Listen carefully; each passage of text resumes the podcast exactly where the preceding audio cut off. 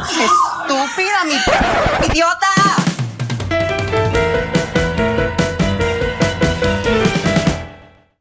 Hola a todos y bienvenidos a otro episodio de Estúpida mi podcast.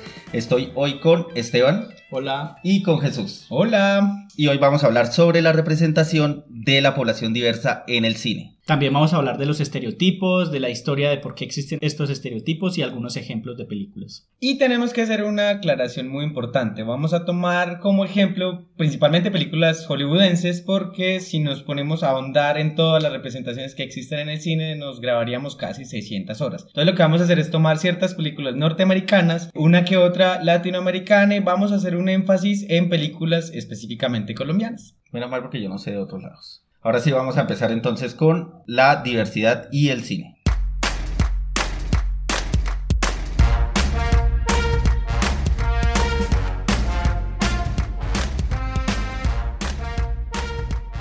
Bueno, y antes de empezar a hablar en profundidad sobre estas representaciones, queremos explicarles por qué el cine es importante. Hay algo muy importante en todos los productos de consumo cultural como la música, los videojuegos, el cine y la literatura y es que finalmente representan la realidad, ¿cierto? Entonces las películas, las canciones, todos estos productos lo que nos terminan mostrando es cuáles han sido los avances, cómo se ha venido trabajando un tema, cómo se ve en la sociedad, cómo se configuran como esos discursitos políticos de así es una persona, así es la otra, así se comporta, no se puede comportar. Entonces termina traduciéndose en realidades, ¿cierto? Y ese avance que ha tenido a lo largo de la historia, esta representación pues finalmente nos va contando la historia en cuestión de derechos, en cuestión de leyes, en todo lo que tiene que ver con el orden social. Y creo que no solo lo legal y lo judicial, sino también eh, la vida en sociedad. O sea, cómo vemos a las personas diferentes, cómo vemos la diversidad, la diferencia, cómo estos comportamientos eran o no aceptados en diferentes épocas. Además que yo creo que eso es muy importante en el cine porque nos va mostrando como el devenir histórico de las sociedades. Es también un reflejo justamente de qué se pensaba en esas sociedades. Y creo que como colocarle la lupa justamente a lo diverso en torno al cine nos va contando cómo ha sido ese avance y lo que tú dices, no solo lo legal, desde lo social, a nivel como muy grande. Sí, el cine tiene como esta gran característica y es que toma muchos personajes eh, estereotípicos o arquetípicos para mostrar diferentes facetas de la sociedad. Entonces, Sebas, ¿por qué no nos cuentas qué es un estereotipo? Sí, empecemos por saber qué es un estereotipo y pues como una definición así de diccionario diríamos que es como la imagen o la idea aceptada que se tiene comúnmente por un grupo o pues un pequeño sector de la sociedad y que parece ser una idea inmutable. ¿Qué quiere decir eso? Eso quiere decir que pareciera que así se, que generalizando este grupo o creando este estereotipo ya se van a definir todas las personas que hacen parte de este grupo. Entonces, los típicos estereotipos de que todos los latinos son los que saben bailar, de que todos los argentinos bailan tango, que todos los alemanes son mala gente. Exacto, que todos quieren matar gente o algo así. Entonces, de ahí vienen, eh, o esa es como la definición del estereotipo. Ahora, ¿cómo se ve reflejado o cómo nos encaminamos hacia el lado de la diversidad? Nos vamos un poco más hacia el rol de el hombre y la mujer cuando empezó todo pues, el cine en la mitad del siglo XX. Y eran que cuando se inició el cine, pues tanto el hombre como la mujer tenían un rol específico. Eso era lo que querían expresar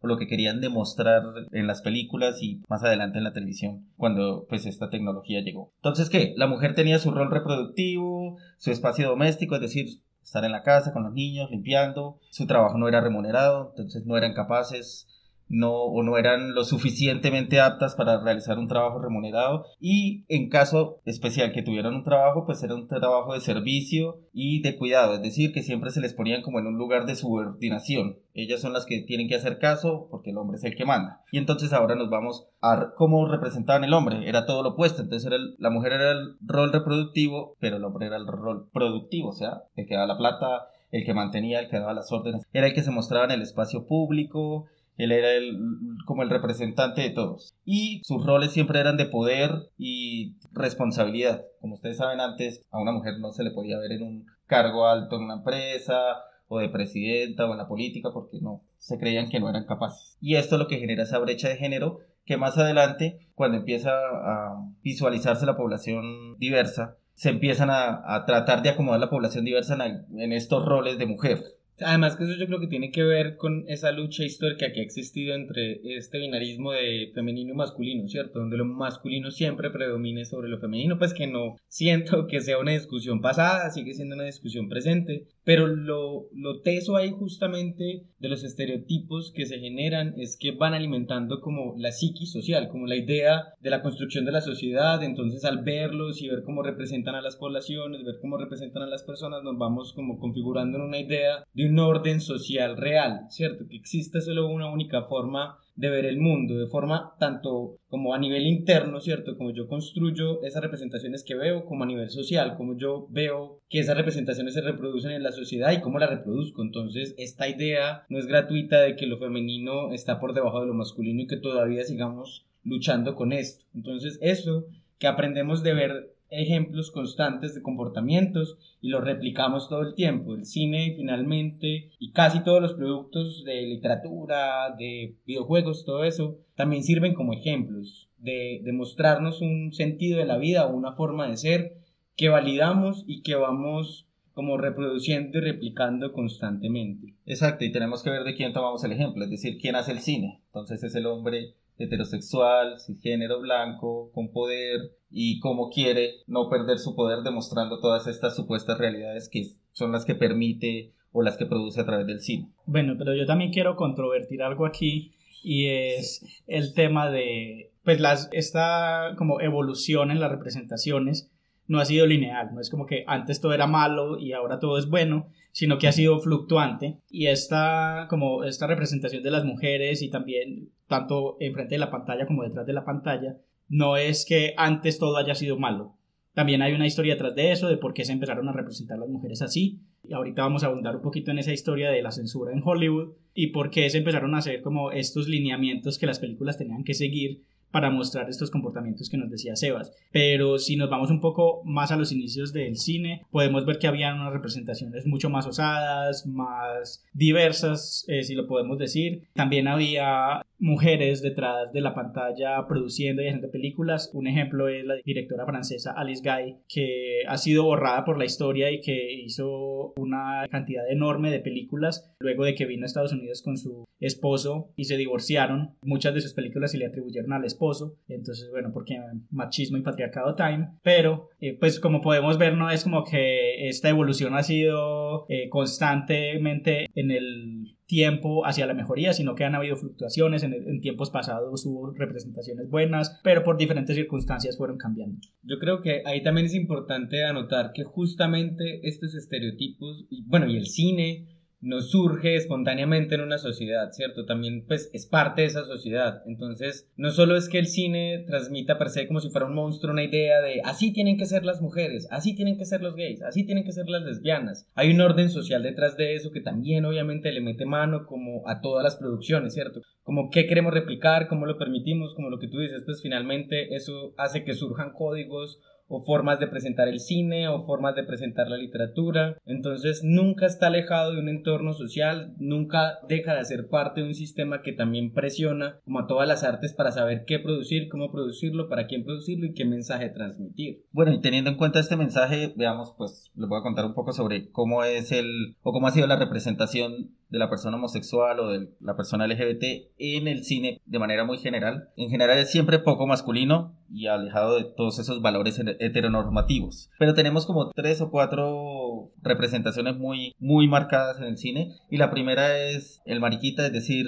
el hazme reír, el que todo el mundo, el afeminado, el que que es para un chiste. Exacto. Después ya como que cambian un poco cuando viene toda esta ola de códigos y de, y de cristiandad y cosas así religiosas y quieren representar al, al, gay o al LGBT como el villano. Entonces es el malo, siempre el asesino, el psicópata, etcétera, etcétera. Y después de ya de un tiempo, que igual aún se sigue viendo al día de hoy, y es como el personaje gay es siempre siempre termina siendo castigado. De alguna u otra manera nunca va a ser feliz, todo pues porque su vida es un pecado, entonces ser homosexual estaba mal y parecerlo también. Así no fuera algo directo, pero si más o menos había este queer coding o queer baiting que ya lo vamos a nombrar más adelante es que es, parecerlo pues también era como, como tabú. Incluso creo que el principal pecado no era tanto serlo, sino más parecerlo. Sí, porque hay mucha gente ahora que es, es heterosexual, género, pero sus expresiones de género son un poco afeminadas y entonces la gente, ay, este man es gay, este man le gusta la polla. ¿Estás español tú, tío? Vamos, tío, joder. Ahora, ¿cuál es la situación actual? La situación actual, pues todo el mundo ahora dice, ay, es que siempre nos quieren meter un gay en todas las películas, etcétera, etcétera. Y pues sí tenemos películas donde el personaje principal es gay, pero igual la representación ahora tampoco es que sea muy buena. Entonces, me voy, aquí, me voy a tirar aquí de, de investigador y voy a dar aquí unos porcentajes que leí por ahí. Y es al 2017, pues se tenía en el 12,8% de representación de la población LGBT en las películas. Y pues el 12% no es nada. Y de ese 12,8% los personajes, el 50% de estas películas, el, personaje gay o LGBT aparecía en menos de 5 minutos de la película. Entonces, sí, como dijo Esteban, hemos tenido, la evolución no ha sido lineal, cosas buenas, cosas malas, pero pues también hay que tener en cuenta que no es que en todas las producciones quieran meter un personaje gay y que no en todas está todavía no estamos lo suficientemente representados y cuando nos representan no es correctamente. Sí, yo creo que esto también entra como en la narrativa de estos grupos conservadores de hoy en día que nos dicen que nos quieren meter lo LGBTI hasta en la sopa y que todas las películas tienen que tener un personaje LGBTI, pero pues amiga, date cuenta, eh, los LGBTI estamos en, en todas partes. Amiga, date cuenta. Amiga, date cuenta. Y creo que también nos hace falta un poco más de diversidad, incluso en estas representaciones, como lo mencionaba ahorita Sebas, la mayoría de las representaciones en el cine y en, pues como en Hollywood más que todo, son hombres homosexuales. Hay que decirlo pues claramente, eh, representaciones de las otras letras de esta gran sigla son muy pocas, apenas están empezando a surgir y además casi todas las experiencias son experiencias blanqueadas. Se representa muy poco otras experiencias diferentes que estén por fuera de, de esta nueva homonorma que está surgiendo. Y yo creo que algo muy importante en lo que justamente ahorita mencionaba Sebas es que no estamos diciendo que estos estereotipos estén malos, porque incluso se han convertido también en símbolos de lucha. El tema del ser el gay afeminado, al contrario, se ha convertido en un símbolo de lucha, ¿cierto? El hombre apropiándose también de su feminidad y de poder demostrar lo que aquí llamamos la maricada, la forma que quiera hacerlo, ¿cierto? Porque finalmente no es un tema de represión. Solo que en estos estereotipos se utilizaba como la gran comedia, como el gran chiste, ¿cierto? O sea, es como convertir una experiencia de vida en un chiste, en solo un pequeño cliché, un lugar para acomodar la historia de los otros personajes que importan que finalmente vienen siendo el blanco, heterosexual, ¿cierto? El amor heterosexual. Porque lo más importante es el amor, el amor heterosexual. Todas estas cuestiones que vemos en todas las películas, pero no es que en sí la representación de las personas LGTBI que son afeminadas, que les gusta hablar de forma sí, no sé cómo se traduce eso, pero estas cuestiones... Mariquita. Eso, mariquita. mariquita. como estas cuestiones son importantes, porque también es, la, las poblaciones lo han logrado como, como tener, ¿cierto? Abrazar y construir las diversidades desde ahí. Lo malo es cuando se convierten en clichés de chiste, ¿cierto? O en solo una muletilla o un apoyo para otras historias. Bueno, y como para empezar ya a hablar de ejemplos concretos, ¿por qué no contamos estos estereotipos o clichés que nosotros nos hemos encontrado en el cine? Que sí hay bastantes. Ah, bueno, yo creo que voy a empezar con uno que eh, es el típico típico, ahí como conectándolo con lo que estaba diciendo ahorita y es el amigo gay eh, que siempre está pendiente de la historia generalmente de la mujer heterosexual, ¿cierto? Entonces, Así porque todas las mujeres tienen que tener un amigo gay. Sí, sí, no, no. No, y eso se traduce en la realidad, o sea, uno, la amiga le pregunta cómo vestirse, o al menos a mí me han preguntado, yo como yo no sé ni siquiera vestirme, yo ahora vas a vestir a alguien más, ¿cierto? Entonces ahí el punto es justamente en esta película Clueless, es, sin pistas que se llama, ¿cierto? Eh, el amigo era el que le ayudaba a vestirse o él le pedía consejos de moda o sea, solo servía como un lugar para darle fuerza a la historia de la mujer blanca heterosexual rica, que era la importante de la historia. También en este de la boda de mi mejor amigo. Con Julia Roberts. Con Julia Roberts, también él solo la aconsejaba, ay, sí, esto y lo otro, pero él no tenía una historia propia, ¿cierto? Sí, son personajes que nunca tienen un arco argumental, siempre están eh, de apoyo al personaje principal. Ese es su, su personaje es solamente ser gay y ya. Esa es su Y ser chistosito. Y ser chistosito y decir chistes medio sexuales y ya. Y el mejor amigo de la, de la mujer protagonista generalmente es la mujer protagonista. Sí, porque es- que un hombre tenga un amigo gay, eso sí no es bien visto. Una mujer sí puede tener amigos gay. Porque siempre, si el hombre heterosexual tiene amigos gays, es porque el hombre, el amigo gay se lo quiere comer. No, incluso eso es otro, otro, otro, estereotipo, el tema de que el gay siempre quiere convertir a- al heterosexual Ujú. en gay, ¿cierto? Estamos hablando aquí en este caso de hombres, ¿cierto? Porque también dijimos, las lesbianas son muy poco representadas en muchas cuestiones, aunque también tienen sus estereotipos propios, pero el hombre gay, el mejor amigo gay, finalmente es como el hombre que está esperando convertir al mejor amigo en gay. Y eso es- Y es muy chistoso porque todos los heterosexuales es como que, ay, usted es gay, ya como que me va a empezar a echar los perros y no, amigo, yo también tengo gustos. Sí, no todos los heterosexuales me gustan. Date Calma. cuenta. Sí, o sea, a ver, hello. Sí, y ahora que hablabas también de, de las lesbianas, eh, también existen dos estereotipos muy marcados para las lesbianas. O tienen que ser muy butch, muy marimachas, o muy femeninas, ya exageradas. Y, y siempre tiene que haber como esta diferencia muy marcada entre qué es lo masculino y qué es lo femenino en una relación, incluso en una relación diversa. Y creo que también las personas más vulneradas en esta estereotipación son las personas trans. Son quienes han tenido peores tipos de representación, además que esos roles se han ido típicamente a personas cis, que tampoco es que esté mal, pues porque esa es la labor de la actuación, pero si queremos apuntar a una mejor representación, ¿por qué no darle voz a esas personas que han vivido esas experiencias? Además que esas representaciones son miedosísimas, ¿cierto? Las representaciones que el cine ha hecho históricamente, principalmente de las mujeres trans, porque incluso hay muy poca representación de hombres trans en el cine. Actu- Actualmente se empieza a trabajar, pero históricamente es como si incluso la población de hombres trans no existiera. Y las mujeres trans eran vistas o como nuevamente la comedia, ¿cierto? Ese personaje para reírse, Sí, como el personaje que intenta ser mujer y falla en el intento. Exacto, y que nos podemos reír libremente de, de ese personaje, el tema de la falsa mujer y también esta, esta idea de peligrosísima, ¿cierto? La, la, la, la asesina, la que es capaz de matar o,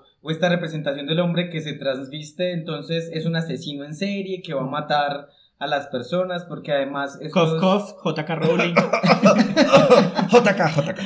Sí, esta, esta representación yo creo que ha sido una de las más dañinas porque sigue nutriendo justamente esa idea que dejamos a las mujeres trans en lugares de peligro, ¿cierto? Entonces, siempre en las esquinas más oscuras, siempre donde haya droga, siempre donde haya prostitución, ¿cierto? Siempre donde haya asesinato, lugares terribles. Y esto se ha replicado durante un montón de películas, actualmente un libro, ¿cierto? Pero justamente estas cosas empiezan a replicar esta idea de la mujer trans súper peligrosa. Y ahí yo tengo una experiencia personal y es, pues cuando yo trabajaba en un bar, uno atendía a todo tipo de clientes. Yo nunca había atendido a una persona trans y una vez llegó una mujer trans y yo asustado, ¿no? Esto, aquí me va a dar en la jeta, va a sacar las armas, me va a mechonear, me va a sacar aquí. Y yo creo que en ese punto fue en el que a mí como que me empezó a cambiar el chip porque yo venía permeado de todo eso. Y era, eh, ella llegó, me pidió una cerveza, se sentó en la barra porque venía sola y empezó a hablar conmigo, yo era el barman. Ese cliché del el barman que escucha, sí es verdad, porque yo era el barman y yo los escuchaba todos. Entonces se sentó, me contó su vida, me dijo que estaba despechada porque había acabado de terminar con su novio, etcétera, etcétera. Yo me senté y ya empieza uno a ver a las personas trans como personas de verdad que sienten, uno, uno como que las, pues antes yo, las tenía como en, eran un personaje, parecía un personaje de ficción. Entonces, con ese tema de las personas trans, yo, yo, pues, yo tuve esa experiencia, la quería compartir, yo sé que no tenía nada que ver con el cine, pero, pero yo creo que en el fondo sí tiene que ver con el cine porque el cine fue el que me permeó toda esa imagen. Sí, realmente ese es el ejemplo de por qué creemos que el cine es tan importante porque a veces eh, en nuestra vida cotidiana tampoco tenemos la oportunidad de interactuar con todo tipo de personas y, y no tenemos la oportunidad de experimentar estas diversidades con nuestras personas cercanas y a veces como lo que primero nos llega son estas representaciones del cine. Pues el cine es como el medio de consumo masivo más, más permeado en toda la sociedad y por eso estas representaciones son tan importantes y por qué ayudan a crear estas imágenes en la sociedad. O sea, si incluso a nosotros nos han afectado, pues imagínense al resto de personas. ¿Qué películas que recuerdan ustedes con algún personaje trans que mal o estuvo? muy, muy malo. El silencio, bueno, aunque el silencio de los inocentes no es tanto un personaje trans, pero es un hombre que se Es una experiencia así de Sí, transvestismo. y es el tema de como que todo lo centraba, y además es un libro también, o sea, aquí juega doble carta, es como que todo este tema de que el hombre que como que transgrede esa norma, aquí estamos hablando de un hombre en este caso específico, eh, que transgrede esa norma es súper peligroso y va a matar mujeres y las va a degollar por su deseo de ser una mujer por imposibilidad de llegar a serlo, ¿cierto? Esta idea que constantemente nos vendieron en el cine todo el tiempo de decirnos que esas personas que deseaban cambiar de género pues eran en sí peligrosas. Me acuerdo que yo quedé con un rayón por mucho tiempo con esta idea justamente del personaje del silencio de los inocentes, por eso mismo, ¿cierto? Porque además lo muestran de esa forma así como él se viste y canta y todo, pero además todo tétrico y oscuro porque va a matar a alguien. Entonces esta representación para mí fue como una cosa horrible y todavía sigue siendo además que la película no me parece horrible, pero sí la representación y la forma como la tratan. Sí, eso creo que es también muy importante lo que tú dices, que a veces la crítica no es decir que la película es mala per se. Hay películas muy buenas con representaciones muy malas. Y también hay que verlos con el lente de la época, entender también por qué esas representaciones estaban en un contexto dado, sin decir que todo está bien porque en el, en el pasado las cosas eran así, sino simplemente... Puro comentario de tía. En el pasado todo era mejor. No, eh, entonces es precisamente poder ver críticamente estas representaciones sin decir que la película sea mala por eso. Hay películas muy buenas que tienen contenidos racistas, misóginos, pero hay que saber ver críticamente estas cosas. Y ahora pues respondiendo a tu pregunta, Seba, sobre eh, representaciones trans, yo recuerdo mucho la película de, con Hilary Swank, eh, Boys Don't Cry o Los muchachos no lloran. A mí me, mar- me marcó mucho porque es súper trágica y luego enterarme que es basada en hechos reales me hacía pensar que como estas vidas de las personas trans son tan trágicas que pues no quiero conocer a nadie así porque no sabría cómo manejarlo. Sí, creo que a mí me pasa igual esa película. Yo quedé como, wow. Además que esta película reproduce el estereotipo de siempre hay un final malo. ¿Cierto? Que- Nunca vas a ser feliz. Pero además siento que la película no lo intentaba hacer, que es lo particular, ¿cierto? La película sí me parece un logro en cuanto a que muestra experiencias que no se habían mostrado tanto en cine, que logra mostrar esa idea de la, de la sociedad contra la persona. Era más una película de denuncia que de explotación de, de este estereotipo. Exacto, o sea, eh, yo siento que aquí la película sí se salva en cuanto a eso, la película logra mostrar justamente esa y el sufrimiento que eso acarrea, ¿cierto? El sufrimiento psicológico, el sufrimiento físico, pues la muerte, todas estas cuestiones que acarrea el salirse de la norma. Entonces, aunque tenga ese final trágico, también yo creo que esto es lo que hace importante de que una película no caiga en el cliché por caer en el cliché como esta idea de clubes de la mejor amigo gay, sino que tenga todo un sentido. O sea, una película puede retratar una historia terriblemente desgarradora de una persona LGTBI, pues porque pasa, ¿cierto? O sea, vaya miren las calles, eso pasa todo el tiempo, de una mujer o de un hombre trans, pero es también cómo la trata, ¿cierto? ¿Qué La sensibilidad con que se trata el personaje. Exacto, para que no termine replicando un mensaje erróneo, sino al contrario generando una conciencia social. Y creo que hay muchas películas que logran empezar como, como a trabajar este tema, de mostrar estas realidades con como otros lentes que no sean solo el cliché por el cliché. Y creo que incluso el cliché por el cliché ha sido lo favorito de Hollywood durante mucho tiempo. Sí, yo creo que ahí un ejemplo claro son los villanos de Disney. Como los villanos de Disney siempre son ese personaje eh, llamativo, que tiene las mejores canciones, que tiene unos comportamientos un poco afeminados, porque eso también tiene una historia que ahorita ya la vamos a ver sobre cómo codificar la diversidad sexual en el cine sin que sea explícita, lo que se llama queer coding, que también vamos a tener un capítulo especial para profundizar en esto. Y yo siempre recuerdo mucho a Scar, que a mí me, me llamaba mucho la atención, pues porque era el villano del Rey León y que fue como la primera película que vi en cine, y porque era muy, muy afeminado y también sus canciones eran muy buenas. Y Divine eh, inspiró también a la villana de, La de La Sirenita, que es Úrsula. Divine fue una actriz trans en los 70, 80, trabajaba mucho con este director eh, John Waters, con películas muy escatológicas pero muy interesantes, y fue todo un icono pop de la época y, inspiró este personaje también. Yo creo también que hay otro pequeño cliché, que no es tan pequeño, es más bien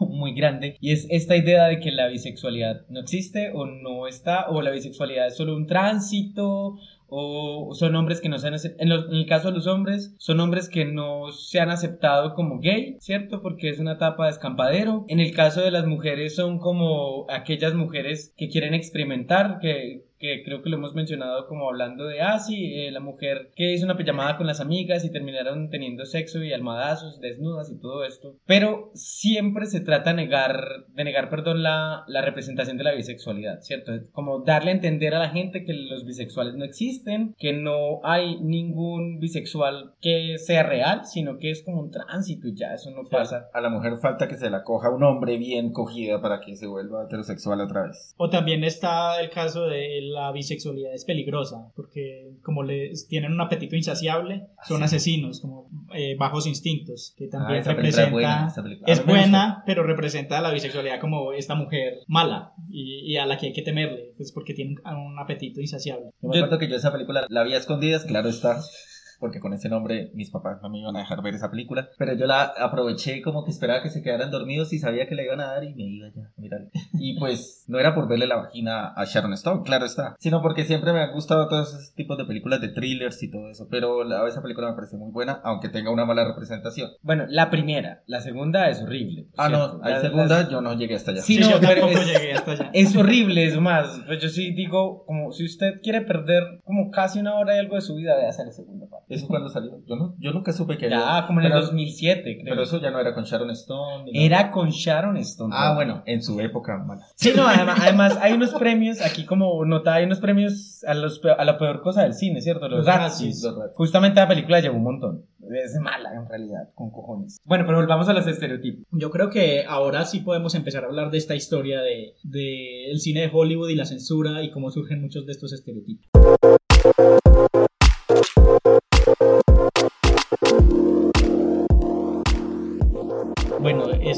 Historia de censura en Hollywood comienza con algo llamado el Código Hayes. Algunos ya habrán escuchado de eso, no sé si aquí saben qué es el Código Hayes. Bueno, yo sí. Es como una secta satánica. Más o menos, por ahí iba, pero era una secta cristiana, creo. Sí, Igual. Específicamente católica. Ay, no. En Hollywood, antes del- de los 30, habían películas que estaban tomando como unos giros muy dramáticos y estaban experimentando mucho. Y esto empezaba como a molestar a los públicos conservadores, en especial a, a las personas católicas que empiezan a formar algo que se llama la Liga de la Decencia. Que- Me los imagino con superpoderes. Sí, no. El superpoder de la Biblia. Para mí suena como un, un grupo de supervillanos como que se enfrentan a la Liga de la Justicia. Y bueno, en películas que se estaban haciendo antes de este código, antes de que se implementara, podemos encontrar ejemplos como Babyface o Carita de Ángel, como se traduce a español. Eso parece, tiene nombre de telenovela mexicana. Es que hay una telenovela ¿Cierto? mexicana. yo, eso, eso ya me suena. Y en esta película cuenta la historia de una mujer que fue prostituida desde los 14 años, pero que se va abriendo paso en la vida a través de la seducción y del erotismo. Y no termina mal. O sea, eh, como que se veía que era un mal ejemplo para las mujeres. Otra película fue El signo de la cruz o La señal de la cruz de Cecil B. DeMille, que era la historia de Nerón en la época romana. Y esto tenía orgías y escenas de mutilación y era, fue muy controversial en la época. Y otro ejemplo es Red Headed Woman, que también trata de una mujer que engaña a muchos hombres y se abre camino en la vida con su sexualidad y al final también sale impune y tiene un final feliz. Yo creo que eso incluso nos va mostrando las diferencias entre el cine hollywoodense y el europeo, ¿cierto? Que uno lo miraba con mensajes súper extraños, pero también tiene que ver con dónde aplicaba el código. Pero estas eran películas estadounidenses, o sea, esto es lo que les quiero decir. Y lo que les mencionaba al principio de estos roles marcados para el hombre y la mujer no eran como que en el principio ya estaban marcados así, sino que en el principio ya habían representaciones que eran muy osadas y que trataban de ir hacia los límites de, de lo grotesco incluso, Bueno, y hablando de grotesco, eh, esa liga de... ¿Qué? ¿La liga de qué? de la decencia. Bueno, la liga de esos hicieron un código, que era el código Hayes. Sí, y esto también hay que entenderlo en su contexto que eh, empieza a surgir en la década de los 30, también en la época de la prohibición del alcohol, de la Gran Depresión. Entonces los cines querían evitar que grupos Que la gente fuera feliz. también querían evitar que grupos de boicoteo dañaran los estrenos de sus películas porque en diferentes ciudades y estados de Estados Unidos se organizaban boicoteos con las películas que consideraban inmorales y esto les causaba grandes pérdidas. Entonces Hollywood para evitar este tipo de problemas Le aplicó pidió auxilio a la liga de la decencia. Sí, le pidió ayuda a esta liga malvada eh, instauraron este código Hayes, que fue una especie de autocensura, porque no fue, inicialmente no fue impuesta por el gobierno, sino que los mismos estudios empezaron a aplicar estos códigos para evitar roces con esta sociedad conservadora. Bueno, a mí, a mí sí me intriga mucho y quisiera saber cómo qué estaba incluido justamente en este código. Bueno, incluido no, en realidad qué estaba prohibido en este código. Excluido, sí. Sí. Pues la verdad es una lista muy extensa, pero sí tiene unas reglas que a día de hoy nos parecerían muy ridículas. Por ejemplo, que los besos no podían durar más de tres segundos, que las parejas casadas tenían que dormir en camas separadas. Como un matrimonio real. Sí, Tal cual. Que Besos no- de tres segundos, qué aburrido. que no se podían mostrar los inodoros. eh, y que de hecho Hitchcock fue uno de los que empezó a romper esto al mostrar el interior de los baños en, en psicosis. Tampoco se podía mostrar el torso desnudo de los hombres ni los ombligos. ¿Se imaginan Superman sin que muestran el torso de Superman? desnudo? Pa- perdón, sigan. Bueno, y en general las reglas estaban dirigidas a que las películas no podían hacer que el público simpatizase con los villanos o con lo que hoy llamaríamos antihéroes. Las películas trataban al público como niños chiquitos a los que había que educar, que no se podía mostrar nada inmoral o que fuera contra comillas la ley natural. Y yo quisiera saber también cómo en esta construcción de los códigos, cómo se incluía, bueno, yo creo que no se incluía, cómo se excluía a las poblaciones LGTBI. Pues eh, esto está dentro de esto llamado de la ley natural, entonces no se podían mostrar personajes que tuvieran sexualidades no heterosexuales. Entonces eh, los directores en esta época, esto duró más o menos del 30 al 60, pues de la década de los 30 a los 60, y los directores tenían que ser muy creativos con sus guiones, así no podían hacer referencias directas si empezaba a haber un subtexto, y por eso muchas películas de la época tienen como chistes de doble sentido, se empezó a desarrollar como un humor muy particular de las películas de esta época. Y Hitchcock fue uno de los grandes representantes de esto. Él, él transgredió muchas de estas normas y superó la censura gracias a, a como a estas vueltas de tuerca de sus guiones. ¿Y ese código no era el que prohibía que las mujeres no mostraran más de los tobillos para arriba o algo así? Pues no recuerdo si está esa regla en particular, pero no me sorprendería.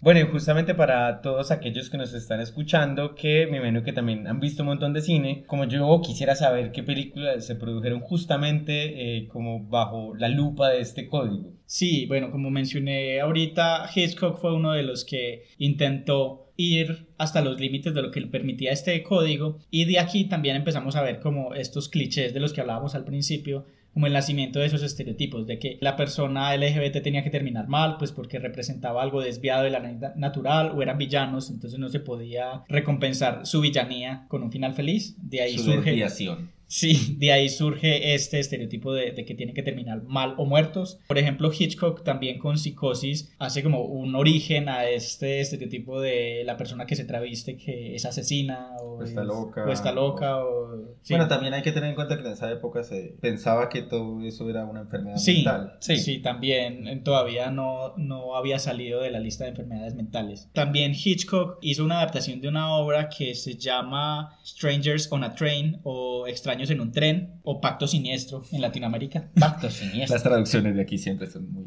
Sí, y en esta obra trata de dos hombres que en la obra de teatro eran explícitamente homosexuales, que se encuentran en un tren y cometen asesinatos, pero en la película, como no se podía hacer referencia explícita a esto, eh, hay una escena donde ellos hacen un asesinato y hablan como en código de este asesinato como si fuera el acto sexual. Entonces, el acto sexual entre ellos dos. Entonces aquí también vemos como el esto es- Escupe la navaja y mátalo.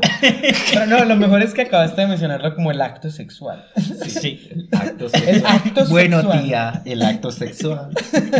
Entonces de aquí también surge como el, este estereotipo de, de las personas homosexuales que son asesinas por naturaleza. Esta película no me la he visto, me la voy a buscar. Y bueno, también hay un ejemplo que a mí me gusta mucho y que ya es a finales de la década de los 50, en el 59, ya para los 60 el código empieza a, a lucir un poco desgastado incluso para la sociedad estadounidense porque empiezan a consumir un poco de cine europeo con estas vanguardias que se están haciendo allá y se ve como que el cine estadounidense como para abuelitas. Entonces ya la gente incluso empieza a dejar de ver las películas y, y se empieza a desgastar el uso del código. Hay una película de Billy Wilder que se llama Some Like It Hot o en español creo que se llama Dos Evas y un Adán con Marilyn Monroe que es muy famosa porque son dos hombres amigos que están huyendo a la mafia y se tienen que disfrazar de mujeres y se monten a, a un barco y bueno, los dos están tratando de seducir al personaje de Marilyn Monroe. Es una comedia, pero es muy bien tratada porque además también hace unas críticas muy interesantes a los roles de género, incluso para la época. Entonces estos hombres disfrazados de mujeres empiezan a dar cuenta de como de, de las discriminaciones que empiezan a vivir simplemente por tener ropas de mujeres. Eh, obviamente es una comedia, pero empieza a romper muchos moldes en esta época. Y de aquí se empieza como a, a desmontar un poco las reglas, ya los estudios no siguen tan estrictamente el código. Y ya para eh, la época del 68, cuando, está como todo en pleno apogeo la contracultura, surgen Bonnie y Clyde y El Graduado, que son dos películas que también marcan mucho el cine hollywoodense y que oficialmente se dicen que son las que marcan el fin del código Hayes. Eh, Bonnie y Clyde porque empiezan a mostrar ladrones y escenas grotescas y escenas de asesinato y a la gente le encantó porque la sangre siempre llama. Y en El Graduado porque empiezan a mostrar el deseo sexual de una mujer mayor. Pero es curioso porque la sangre siempre, siempre llama, como dicen, incluso ahorita hay muchas productoras que les da miedo mostrar, bueno, ahorita no, hace unos años, mostrar dos hombres besándose. A esta época, hay graduados del 68, 70, Sí, 68. y, y 30, 40 años y, y bueno, la sangre llama y, y los deseos heterosexuales llaman, pero los deseos homosexuales no llaman. Yo Eso creo no. que que eso tiene que ver con lo que mencionaba Esteban ahorita, no es lineal, ¿cierto? Hay ciclos que se vuelven a repetir. La censura, por ejemplo, se vuelve a repetir pues, y lo estamos viendo justamente con cuestiones que empiezan a surgir en estos países que producen cine, donde se empieza a ver incluso que como que estos órdenes vuelven a imperar y, y empiezan como a reproducir otra vez las ideas de la censura constantemente. Incluso ahorita tenemos pues un sistema de clasificación de películas. Uno va al cine y le dicen, no, esto es para mayores de 13 años, mayores de 15 años, etcétera, etcétera. O mayores de 18 porque tiene sexo, porque si tuviera violencia, igual los adolescentes Sí. pueden entrar. Sí, ya el sistema de clasificación fue lo que reemplazó a esta autocensura de Hollywood, como que ya se hizo un acuerdo entre las productoras de que van a haber ciertos tipos de películas que van a seguir ciertos tipos de reglas y así ellos van a poder vender tranquilamente. Yo quiero retomar una idea que ahorita justamente Esteban mencionó con Some Like It Hot y es que está también ese estereotipo del hombre que se disfraza o pues como que se hace pasar por gay para poder acercarse a una mujer y conquistarla. Que esta idea sea... En los tacones de Eva. Sí, se ha tomado un montón y principalmente en comedias baratas, en serio. Pues comedias que, que, que intentan reafirmar esa idea machista del hombre macho que intenta conquistar a la mujer a toda costa, además, pues eh, acoso por donde, ¿cierto? Y esta idea del hombre que se hace pasar por gay, porque además los gays somos siempre, ¿cómo decirlo? Personas que inspiran confianza, ¿cierto? Con las mujeres, que las mujeres nos pueden pelar los senos, como sea, y pues, ay, no corren peligro pelándole los senos, entonces como que Pues No todas... corre esas- peligro, pero yo no quiero ver eso. pues sí, el punto es como que justamente estos estereotipos, ¿cierto? De que, de que yo creo que en verdad muchos heterosexuales piensan que todas nuestras amigas se nos desvisten Sí. de frente. Eso no pasa en la vida real. Pero es justamente esta idea que ha replicado el cine y que por eso vemos justamente esta parodia del hombre que se hace pasar por homosexual para poder estar cerca de la mujer o se hace pasar por homosexual para poder vivir la experiencia de que es una mujer. También eso me parece súper loco. Como que No sé si a ustedes alguna vez les pasó con alguna amiga que el novio pensaba que ustedes, pues a mí me pasó, el novio de una amiga pensaba que yo me estaba haciendo pasar por gay para caerle a ella. Yo sé a quién te refieres. Bueno, a mí no, a mí lo que me ha pasado es que generalmente, bueno, esto va a sonar egocéntrico, no es egocéntrico, quiten el egocentrismo, pero era como que yo era una amenaza hasta que se dieron cuenta de que era gay, ¿cierto? Ya Como- se bajaron las alertas. Sí, era como que este es una amenaza. Cuando ella, además que me choca que mis amigas intenten, como no, pero es que si él es gay, como, ¿por qué tienes que explicarle que no puedes tener un amigo heterosexual también, que sea amigo, ¿cierto? Pero no, es que él es gay. Ah, bueno, listo, no, normal, ¿cierto? Eso sí me pasa, a- me Pero ha pasado muchas veces en. Ese, ese es el cliché. Los do- un hombre y una mujer heterosexual nunca van a poder ser amigos porque siempre van a haber ahí una agenda oculta en la que el hombre está buscando cómo comérsela. En cambio, Sí. con el gay es, ah, bueno, el gay. No, no va a pasar nada. Sí, y también, pues, esto que menciona Jesús de, de Some Like It Hot, como digamos que este es el primer ejemplo que yo conozco que hay en el cine sobre esta historia de los hombres que se visten de mujeres y, y abren los ojos a las desigualdades. Pero sí, eso se volvió también un cliché con los años. Recuerdo mucho esta película con Robin Williams de Mrs. Doubtfire. Yo me reía mucho con la película. que era muy chistosa, pero también esto reproduce este estereotipo de que ah, el hombre se tiene que disfrazar, porque es disfrazar, no es ni siquiera que sean personas transexuales o travestis, sino que se disfrazan de mujer por cualquier situación de la vida y entonces con eso ya abren los ojos y, es que las mujeres tienen discriminación ¿Tienen derechos? Tienen discriminación y derechos, como si necesitaran eso para poder abrir los ojos, como si no estuviera evidente a la luz del día. Bueno, y también para responder como a esta pregunta que hizo Sebas hace un rato de cómo eran estas representaciones justo post código Hayes cuando empieza a caer esto. Eh, hay una película muy famosa que incluso ahorita está en boca de todo el mundo porque se hizo un remake que está en Netflix, que es Los chicos de la banda o The Boys in the Band, que es basada también en una obra de teatro y la original creo que es del 70, o sea, justo un poco después de que cayera el código Hayes y trata sobre la vida de varios personajes homosexuales en Nueva York que se reúnen para el cumpleaños de uno de ellos y eh, empiezan a hablar como de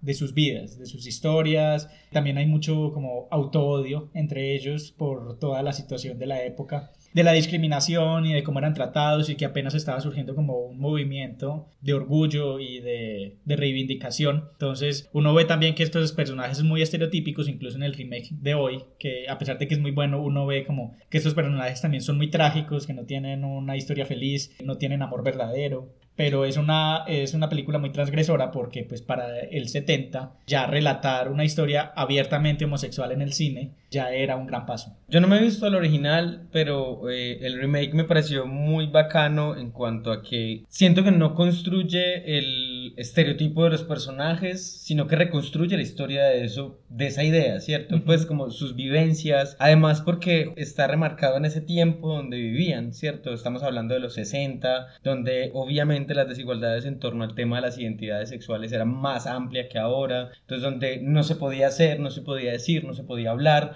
aquel que lo fuera a demostrar era el maltratado, todavía lo sigue siendo, incluso por su propia población, ¿cierto? Que eso también yo creo que en la película lo remarcan mucho. Y está la idea justamente de, del no poder amar, pero no porque no se tenga la capacidad, sino porque la sociedad no lo permite, ¿cierto? Y creo que se centra un momento mucho en esa historia del amor, pero no solo del amor hacia otros, sino que también le da como ese giro del amor propio. Entonces me parece que, al menos el remake, no he tenido la oportunidad de verme el original, me parece como que tiene un tacto muy bonito a la hora de empezar a narrar también justamente esas historias, que no se aleja de lo que hemos considerado estereotipos, pero que los trabaja de forma tan bacana y como tan profunda que los aleja solo de mostrar un estereotipo para reírse, que tiene chistes, pero que siento que los chistes no son solo porque nos reímos del personaje, es de la situación que el personaje crea, no es el personaje que me da risa porque haga esto o lo otro. Sí, creo que precisamente usa el estereotipo para deconstruirlo. Creo que también hace uso de estas diferencias interseccionales porque muestra el racismo hacia el personaje homosexual negro o al latino también entre el homosexual blanco. Entonces también es una crítica a eso. No sé si eso esté presente en la original, pero también me parece un elemento interesante. No, y está presente ahorita en la,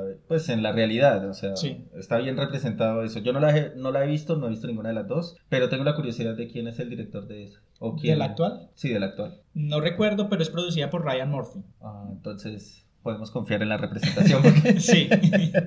bueno, yo voy a hablar de una que no recuerdo en este momento la fecha, por favor, si la tienen en la mente me la dicen, que es Filadelfia. Es del 93. 93. Mm, a mí me parece muy bacana esta película porque, bueno, también siento que es una de las primeras películas hollywoodenses, no es que esto no se haya tratado en otras partes, pero es una de las primeras películas hollywoodenses que toca el tema del SIDA, ¿cierto? Y del VIH, en un momento donde, aunque no había pasado, empezaba a menguar las discusiones en torno al público de esto, ¿cierto? De lo que fue también como este cataclismo que llevó justamente a todavía más exclusión y segregación de las poblaciones LGTBI en Estados Unidos y llega una película a narrar, a intentar, lo va a colocar un poco entre comillas, humanizar la experiencia del SIDA ¿cierto? Del VIH, y a colocarle y darle un contexto que finalmente en un momento donde se estaban deshumanizando a las personas que sufrían la enfermedad, lo único criticable sí es que la película pues sí estaba por momentos como puesta a la sensibilidad de las personas heterosexuales, que no hubieran besos, que los actos de demostración de cariño no existieran, pero siento que tiene mucho poder en cuanto a que fue una de las primeras películas que aborda el tema del SIDA, ¿cierto? Y que además lo intenta humanizar, que no lo convierte o que no convierte la narrativa del SIDA en algo diabólico, ¿cierto? Que no tiene sus dramas de por medio, entonces me parece que logra mucho en torno a eso en su momento. Y yo creo que ahí se tomaron un riesgo bastante alto, pues para hacer Hollywood, tomar al, al actor más querido de Estados Unidos, que era Tom Hanks, que era el protagonista de sus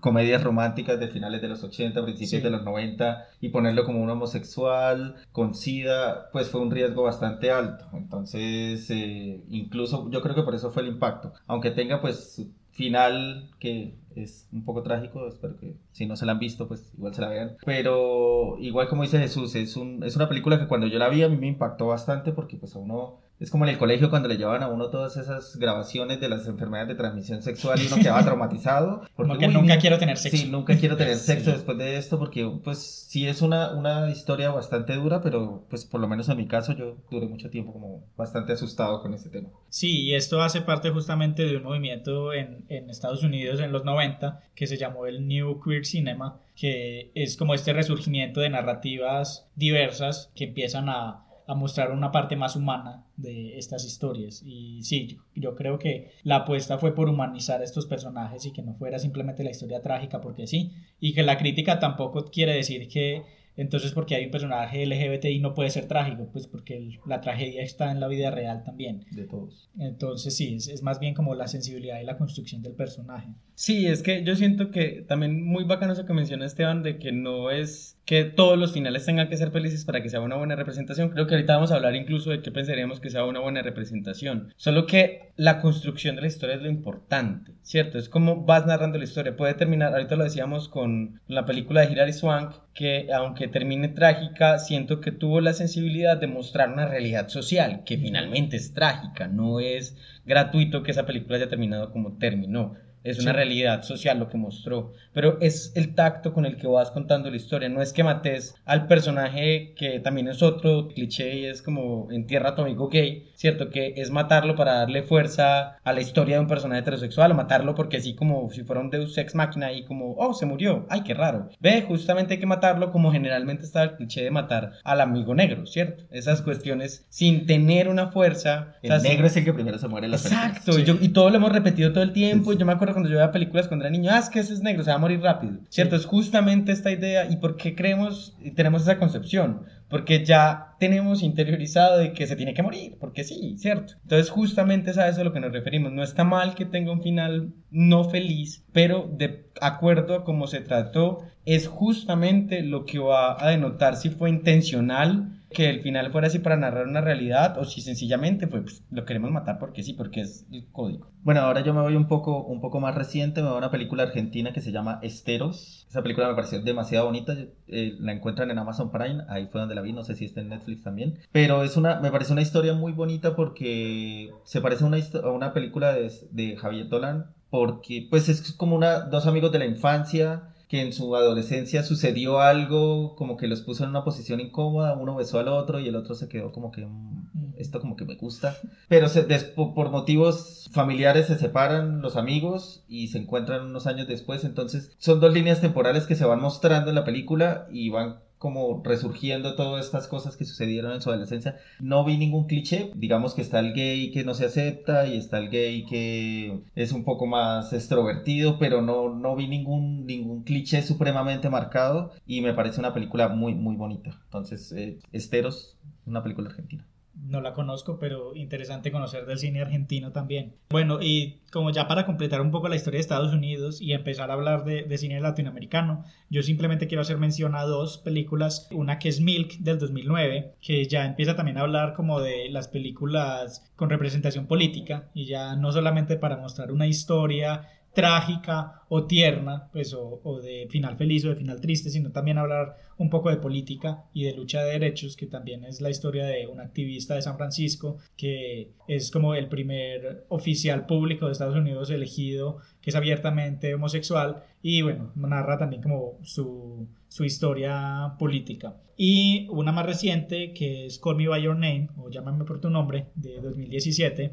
que es, digamos, también como de esta última ola de películas donde la representación, si bien el final es trágico, la historia es muy bonita en sí y está marcada como por un entorno de aceptación. Toda la familia acepta al personaje, el tema no es tabú, los personajes pueden desarrollar sus inseguridades y sus exploraciones de la sexualidad como con más libertad y es una película hecha con mucho cariño, pues por lo que yo he visto. Pues a mí esa película, la verdad, tú dices que es trágica y a mí me parece que el final es es real, o sea, Sí, es real, pero es la una tragedia, adolescencia, es el primer amor. Es el primer amor, la- el primer corazón roto, pero pues es un drama. Entonces, me parece, esa película me parece muy bonita. Pero no es trágica en el sentido de que ninguno de los dos muere. O sea, eso ya es una ganancia también. Sí, ya, Sí. no hay ningún muerto, creo. Bueno, yo voy a hablar también, más que de una película, es un director, es un director argentino que mm, le he seguido la pista irónicamente desde hace ratico, se llama Marco Berger y eh, lo Ese que- apellido. Sí. Sí. Hay que ver las películas. Pero lo, lo bacano de Marco Berger es que sí intenta explorar la, el erotismo homosexual, ¿cierto? Y lo hace desde imágenes directas. Él incluso los planos, se le enfoca mucho el plano al torso o a las nalgas, pero más allá de solo volver algo sexual por el sexo, es también, uno, la, pues mostrar cuerpos que no necesariamente son, bueno, no, hay algunos sí son muy estereotipados, pero no necesariamente son estadounidenses ni estas cuestiones. Y también lo bonito es que tiene unos silencios muy largos donde va contando en las historias, justamente en las miradas, en los gestos, sin necesidad a veces de hablar, que eso me parece muy poderoso. Me acuerdo mucho una de Gal García que era Plan B y la otra que no hace mucho nos vimos que también tiene silencios muy largos pero también se hace muy bonita y es como el chico rubio, eh, The Blonde One. Ah, sí, esa la vimos hace poquito y me pareció muy bonita. Pero sí tiene como esos silencios y a veces me parecía como un poco softcore, porque era como estar viendo porno, pero sin estar viendo porno. Interesante. Mm. Bueno, y para entonces ya continuar con eh, las películas latinoamericanas, quiero hablar un poco como del recorrido de las películas colombianas también. En Colombia no hemos hecho como una representación histórica de las diversidades, es más bien algo reciente.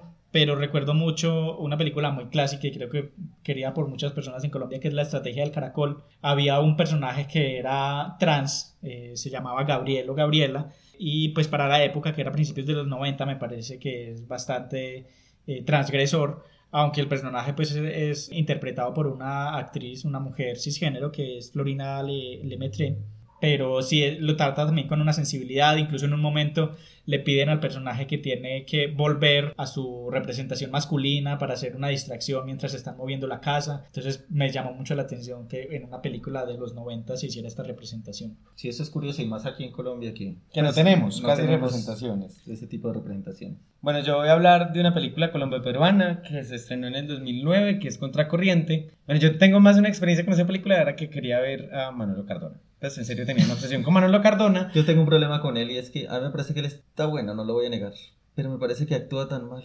Siempre hace el mismo papel. Siempre Sí. hace el mismo papel. Bueno, pero no caigamos- como- No caigamos en el cliché de por solo él, sino que la Sí. historia también me parecía muy bonita, pues como que esto que mezcla un poco magia y cultura popular eh, de un pueblo peruano, donde hablan de aquella persona que se muere y que no logra tener su entierro, entonces se queda rondando a la persona que ama y que finalmente cuenta la historia de dos hombres, ¿cierto? Y el uno anclado en la negación por presión social a pertenecer a un grupo y no puede salir como de ahí, estar casado y mantenerse casado, y el otro muerto persiguiéndolo todo el tiempo. Y la única forma de que vivan su amor es que el uno esté muerto y los otros no lo puedan ver y el otro pueda como tener su relación con él porque es un fantasma. Me pareció una idea muy loca, pero muy bonita también. Sí, es muy de realismo mágico. Ajá. Bueno, también eh, para mencionar está La Virgen de los Sicarios, que es, digamos, tanto un clásico de la literatura colombiana como de las películas, basado en esta historia de Fernando Vallejo, que también mezcla un poco los estereotipos del cine nacional que tiene que ver con el pillaje y, y las historias de barrio y la sicaresca de sicarios, pero con una sensibilidad diferente, pues porque este personaje, a pesar de que es sic- sicario,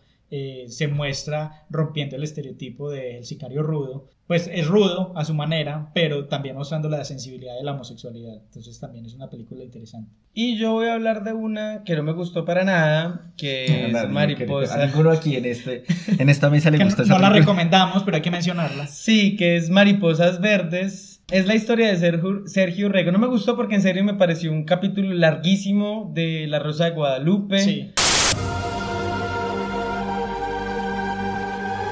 No tiene, siento que no representa, el- o sea, y sé que intentó hacer una historia súper dramática de la idea de lo de Sergio, además que, que la historia de Sergio de por sí tiene todo un drama, pero como que la convirtió en una caricatura. En serio era como un capítulo larguísimo de La Rosa de Guadalupe. Las actuaciones eran exageradas, solamente Sí. les faltaba decir maldita lisiada. Sí,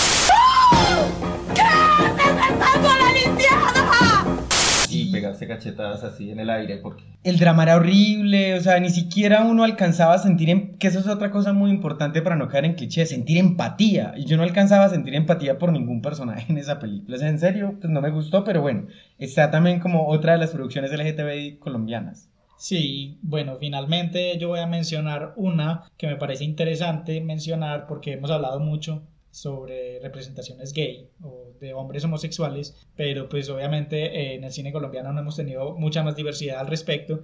Y hay una película que se llama La Luciérnaga de 2015, que es considerada como la primera película lesbiana de Colombia. No sé si esto sea cierto, tal vez hayan otras películas a las que no se le ha dado visibilidad, que ese también es otro problema, pero bueno, para hablar de ella es la historia de una muchacha que está alejada de su familia y se entera que su hermano está muerto y el hermano se iba a casar y ella en su velo conoce a la que era su prometida y a partir de ahí empiezan a desarrollar como una relación y como el conflicto de ella con la memoria de su hermano y es, es, es interesante y creo que también vale la pena empezar a ver representaciones más diversas en el cine colombiano. ¿cómo se llama? La Luciérnaga. No la he visto, la voy a buscar. Yo creo que una aclaración también necesaria es que sí se encuentran posiblemente representaciones de la LGTBI principalmente en la televisión colombiana, más Sí. que en el cine. Eso sí es como muy importante acotarlo acá. Sí, y que en eso vamos a ahondar en otro episodio cuando hablemos de la televisión. Listo, y esto era como, como el pequeño o la generalización del, del cine y la diversidad que les teníamos para ustedes, pero sí es importante de pronto cerrar con algo y es eh, qué es una buena representación. Yo creo que es importante saber qué es una buena representación. Para nosotros, obviamente. Sí, Una- evidentemente esto es un punto de vista personal. Sí. Desde nuestro punto para ustedes será diferente, pero esta es nuestra opinión porque este es nuestro podcast.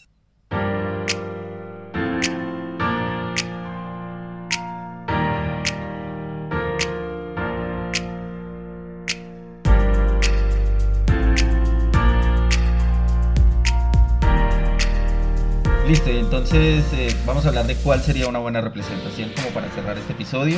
Y desde mi punto de vista yo creo que la diversidad, pues su palabra lo dice, no todos los homosexuales son afeminados, no todas las lesbianas son machorras como dicen, ni todas eh, tienen el cabello corto y creen que manejan camiones porque ese es el estereotipo que se tiene. Eh, las personas trans, eh, pues no todas son agresivas, también desde el punto de vista humano. Entonces, eso es como, creería yo desde mi punto de vista, una buena representación. Sí, como que no todas las personas trans tienen vidas trágicas o solamente están dedicadas al crimen, no todas las lesbianas están confundidas, como que los estereotipos está bien usarlos, pero también diversificarlos. Y además que es un espectro muy amplio, pues la homosexualidad y todo lo que concierne es muy grande y tiene muchas representaciones. Yo creo que una forma de representar bien o fidedignamente a las poblaciones LGTBI es justamente no centrarse solo en que se es gay, lesbiana, trans, asexual, bisexual, sino que pues finalmente a nosotros también nos pasan cosas como le puede pasar a cualquier persona. No estoy hablando como de bajarlo al discurso de, ah, es que eres como yo porque te pasan esas cosas. Pues es que soy humano, entonces a un gay también se le pierde la pila, a mí también me negan las citas en el seguro, a mí también no me dan un medicamento, X o Y cosa. Finalmente no es centrar la historia solo en la sexualidad, su orientación sexual o su expresión de género, sino que pues es lo humano. Soy humano y me pasan cosas humanas y por ende no todos mis dramas tienen que ver con mi orientación sexual. Sí, y bueno, yo creo que también otra conclusión para una buena representación, para mí sería que los personajes diversos también deben ser protagonistas de sus propias historias. Creo que sí ha habido un avance en las representaciones, hay mucha más representación ahora de la que había antes, hay muchos más personajes, estos personajes ahora ya son tratados también como con unos arcos argumentales que desarrollan sus historias, pero sí siento que falta que sean protagónicos y que pasen a, a la primera fila y que las historias también se centren alrededor de estos personajes, no solamente que sean historias donde son personajes secundarios o de apoyo. Perfecto, entonces con esto los invitamos, o nues- la invitación de, de nuestro lado es como consuman el cine, revísenlo, mírenlo de- desde un punto de vista crítico, no es que ahora todo el cine LGBT está mal, simplemente vean qué tan bien representados estamos, qué tan bien representados está la cultura y, y la diversidad y ya saben, pues síganos en Twitter, arroba estúpida podcast, en Facebook nos pueden encontrar como Club de Lectura e Iconografías y nos pueden dejar sus comentarios, preguntas, recomendaciones de películas, de pronto si quieren que nosotros nombremos más adelante alguna película o alguna serie o algún videojuego. O algún tema que quieren que hablemos. Exacto, entonces nos vemos en nuestro siguiente episodio. Chao. Chao.